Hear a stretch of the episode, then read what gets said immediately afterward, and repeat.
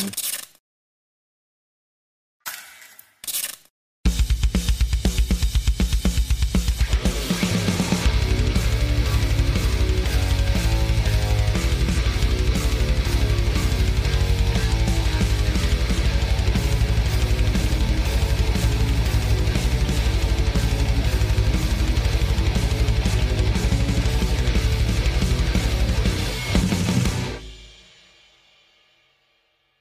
Saludos, saludos y bienvenidos a otro episodio más de No Voy a decir más nada, donde eh, yo doy mi opinión, ¿verdad? O hablo sobre mis experiencias de vida sin ánimo a ofender, pero la ofensa hacia los demás es inevitable.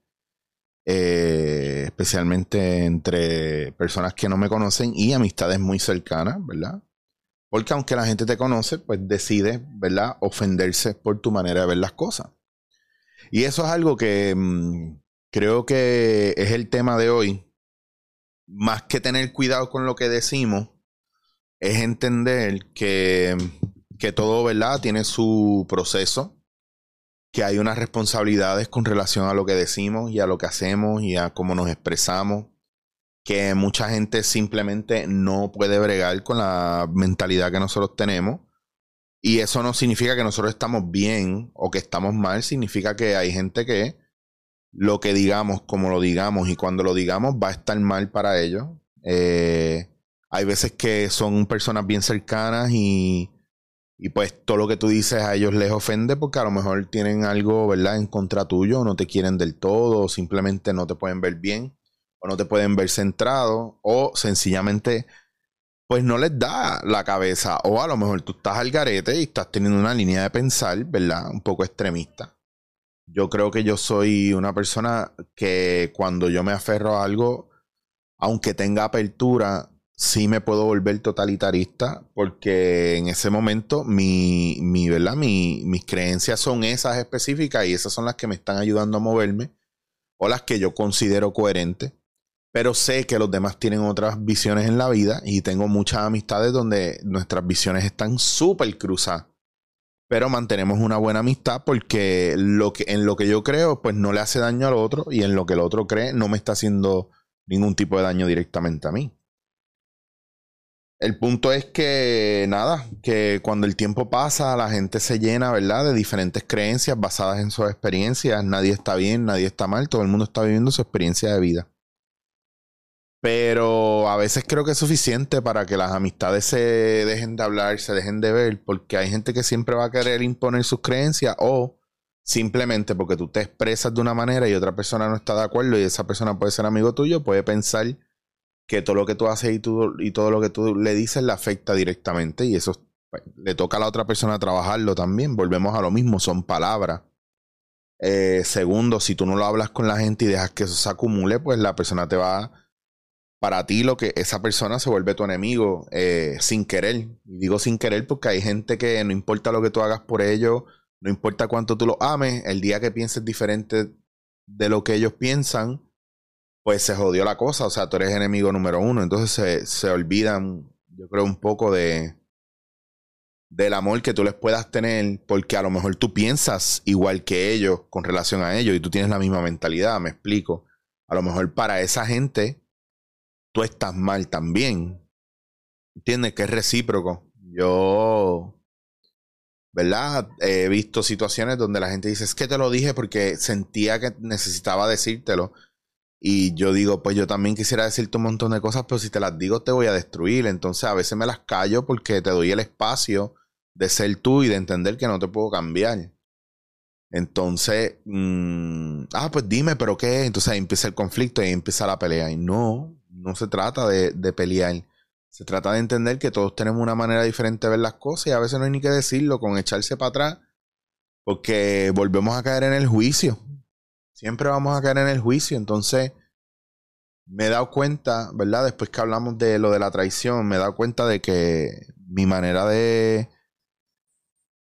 Creo que he tenido una manera muy abierta en acercarme a la gente y mucha apertura y me doy cuenta que con el tiempo me doy cuenta que no es una manera saludable tampoco, que es bien importante uno mantener la distancia y el espacio, que es bien importante eh, mantener unos límites y ahora me están pasando cosas que entiendo por qué cuando veo a mis profesores en constelaciones o en Gestalt asumir ciertas posturas, yo digo, ah, por eso es que ellos hacen esto. Yo no sé si alguna vez han visto que o hemos hablado del tema de ah, que los artistas son unos huele bichos porque la gente cuando se hace artista cambia. Y que yo defiendo mucho el cambio del artista al querer enajenarse de la sociedad y marcar unos límites y es porque la gente abusa. Y la realidad es que la gente abusa. La realidad es que la gente más cercana a ti va a abusar. Eh, la realidad es que la gente que cree, ¿verdad? Que está en plan víctima y cree que tú estás mejor que ellos, sienten tener como una, un derecho, ¿verdad? Por, por ser víctima, por autodenominarse víctima, y te reclaman y se sienten como, como si tú les debieras algo y te hablan como si tú les debieras algo. Pues yo me he topado con eso estos meses, como si yo le debiera algo a la gente, inclusive gente que no tiene nada que ver con mi desarrollo y mi carrera. Y ha sido bien incómodo porque ha sido marcar unos límites y unas líneas bien fuertes.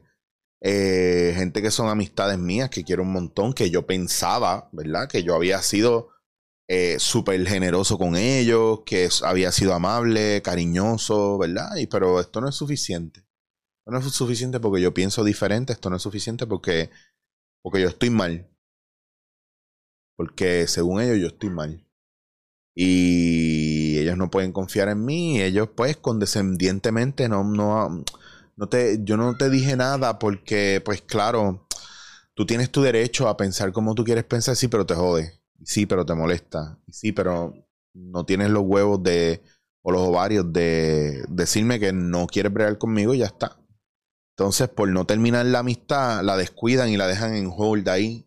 ¿Cómo, ¿Cómo se llama eso? Eso es como cuando tú coges un grupo de WhatsApp y simplemente no sales del grupo, pero lo, lo, lo muteas, lo pones en silencio ves todo lo que pasa, pero no comentas nada, no dices nada, o lo ignoras, pero eres parte del grupo, pero no te sale. Lo cual yo pienso que es hipócrita y es un, ¿verdad? Es un poquito... Yo creo que si tú no quieres ser amigo de alguien, tú no debes ser amigo de esa persona y ya está. Y darle la oportunidad a esa persona que se busque amistades que vayan a acorde así y tú te quedas sin esa, ese peso, ¿verdad? Si, si estas personas no, ¿verdad? No te aportan, yo pienso que una buena amistad no es una persona que vaya por Trump o no, es una persona que como amigo me aporta, independientemente de sus creencias. Sus creencias. Ah, pero ¿y si el tipo es racista? Yo, bueno, amigos racistas yo trato de no tener.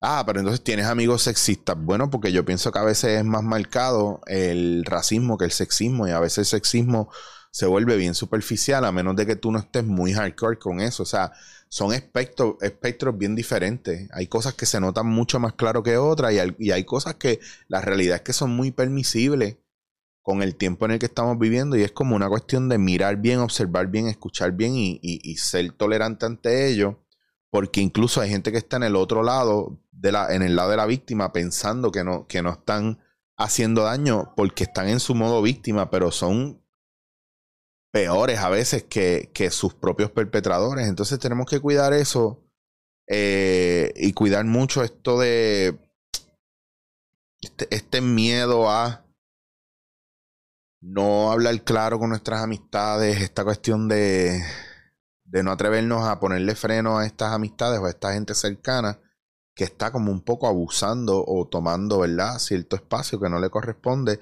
pero sobre todo que se quedan callados. O sea, yo no podría con una persona que se queda callado si siente que yo lo ofendí. Y es como escuchar estas cosas a veces, yo digo, pero ¿y qué ha pasado con todos estos años de amistad que yo le he dado a esta persona y todas estas cosas que yo he hecho? Entonces eso no era, eso no era. Mm. Y a mí lo que me acuerda, gente que como no, no se han mirado por completo, no se definen por completo, pues todo lo demás es como, a veces se siente vacío, entonces es como, sí, yo quiero escucharte, pero nada de lo que tú me digas me convence y nada de lo que tú me digas me sirve, ya tú estás mal. Pero yo soy una persona bien abierta y yo soy una persona bien, ¿verdad? No soy totalitarista, pero tú estás mal. Me he quedado con. Estos días he tenido muchas conversaciones similares. Y no me dicen otra cosa que no sea cambiar de. Nada, eso es ellos en lo suyo y tú cambia de entorno y haz lo tuyo. Sí, porque mis puertas siempre estarán abiertas. Lo que pasa es que ahí es que tú empiezas a ver, ahora es que tú defines y ves si la gente viene a ti por interés o si la gente simplemente pasa de ti porque it is what it is. Pero bien importante entender que lo habíamos hablado anteriormente, que las amistades también caducan. Y caducan como las relaciones por diferentes creencias y mentalidades. Yo creo que yo nunca o bien poco he juzgado a una persona por sus creencias. Creo que es más por acciones. Cuando ya veo que la gente mete la pata, y entonces yo ejecuto. Pero mientras no metan la pata conmigo, yo estoy como cool. ¿Verdad? Entonces, creo que soy una persona bastante tolerante. Y creo que ante una injusticia real, ¿verdad? Muy evidente, yo creo que yo me movería. Pero ante cosas que, ¿verdad? Que para mí no tienen sentido, ¿verdad? Pero esto soy yo, esto soy yo una persona. O sea, las palabras muchas veces no tienen sentido y nos calan muy, muy hondo. Y a veces la gente te dice cosas que parecerían que son tranquilas y pasivas, pero son muy nocivas. Porque no están bien pensadas, pero sí están bien cargadas de mucho resentimiento, de mucha frustración, de mucha rabia. Y la gente que son hipersensibles lo, lo van a recibir sin que se lo digan. Y yo creo que yo soy una persona hipersensible y no me puedo bajar de ahí. Y no me puedo bajar de ahí porque creo que es uno de mis character traits que más me define y es esa hipersensibilidad para escuchar, para sentir. Y no me arrepiento de ella y tampoco la maldigo porque es que mucho me costó también aceptarla. Entonces miremos, miremos, ¿verdad? A veces qué acciones son las que de verdad uno dice, wow, espérate, llego hasta aquí. Y que no porque usted esté dispuesto a hablar y a decirle a la gente en la cara las cosas, significa que no hay una repercusión. Usted puede estar en la línea de la justicia que está mal. Y a lo mejor la persona no va a sostener lo que usted le tenga que decir. Pero a lo mejor usted siente que ese día esa persona le tocó verse con el cura de su pueblo y es usted el cura de su pueblo.